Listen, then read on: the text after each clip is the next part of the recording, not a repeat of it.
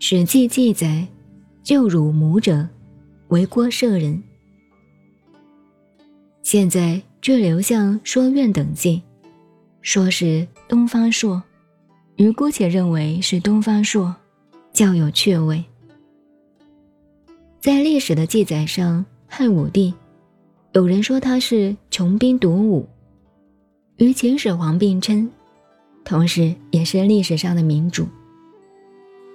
汉武帝有个奶妈，他从小是由他带大的。历史上，皇帝的奶妈经常出毛病，问题大得很。因为皇帝是他的干儿子，这奶妈的无形权势当然很高。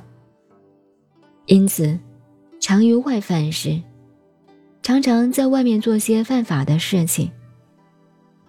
地狱深陷，汉武帝也知道了。准备把他依法严办。皇帝真发脾气了，就是奶妈也无可奈何，只好求救于东方朔。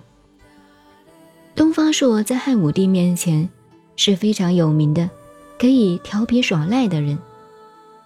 汉武帝与秦始皇不同，至少有两个人他很喜欢，一个是东方朔，经常与他幽默滑稽说笑话。把汉武帝弄得啼笑皆非，但是汉武帝很喜欢他，因为他说的、做的都很有道理。另一个是吉安，他人品道德好，经常在汉武帝面前顶撞他，他讲直话，使汉武帝下不了台。由此看来，这位皇帝独对这两个人能够容纳重用。虽然官做的并不是很大，但非常亲近，对他自己经常有中和的作用。所以东方朔在汉武帝面前有这么大关系，奶妈想了半天，不能不求人家，皇帝要依法办理，实在不能通融，只好来求他想办法。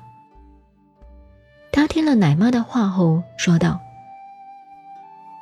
此非唇舌所真，奶妈，注意啊！这件事情只凭嘴巴来讲是没有用的。因此，他教导奶妈说：“而必忘记者，将去时，但当履故地，慎勿言此，或可万一继耳。你要我真帮忙你。”又有希望帮上忙的话，等皇帝下命令要办你的时候，一定就要把你拉下去。你被牵走的时候，什么都不要说，皇帝要你滚，只好滚了。待你走两步，便回头看看皇帝；走两步，又回头看看皇帝。千万不可以要求说：“皇帝，我是你的奶妈，请原谅我吧。”否则，你的头将会落地。你什么都不要讲，为皇帝吃奶的事更不要提。过个万一继耳，或者还有万分之一的希望可以保全你。东方朔对奶妈这样吩咐好了。等到汉武帝叫奶妈来问：“你在外面做了这许多坏事，太可恶了。”叫左右拉下去法办，奶妈听了，就照着东方朔的吩咐，走一两步就回头看看皇帝，鼻涕眼泪直流。东方朔站在旁边说：“你这个老太太神经吗？皇帝已经长大了，还要靠你喂奶吃吗？你就快滚吧。”东方朔这么一讲，汉武帝听了很难过。心想，自己自小在他的手中长大，现在要把他绑去砍头或者坐牢，心里也着实难过。又听到东方朔这样一骂，便说：“算了，免你这一次罪吧，以后可不要再犯错了。”第七人即赦免罪。暂且交付看管起来也就好了。像这一类时，看起来是历史上的小事，但是有小可以盖大。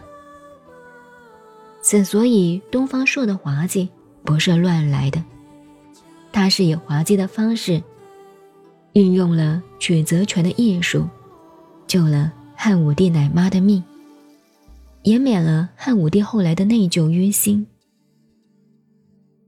假如东方朔跑去跟汉武帝说：“皇帝他好或不好，总是你的奶妈，免了他罪吧。”那皇帝就会更火大了，也许说：“奶妈又怎么样？奶妈就有三个头吗？而且关你什么事？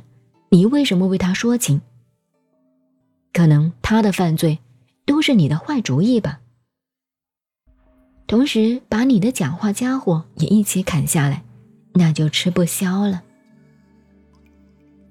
他这样一来，一方面对皇帝发了脾气：“你老太婆神经病，十三点。”如此一骂，皇帝难过了，也不需要再替他求情，皇帝自己后悔了，也不能怪东方朔，因为。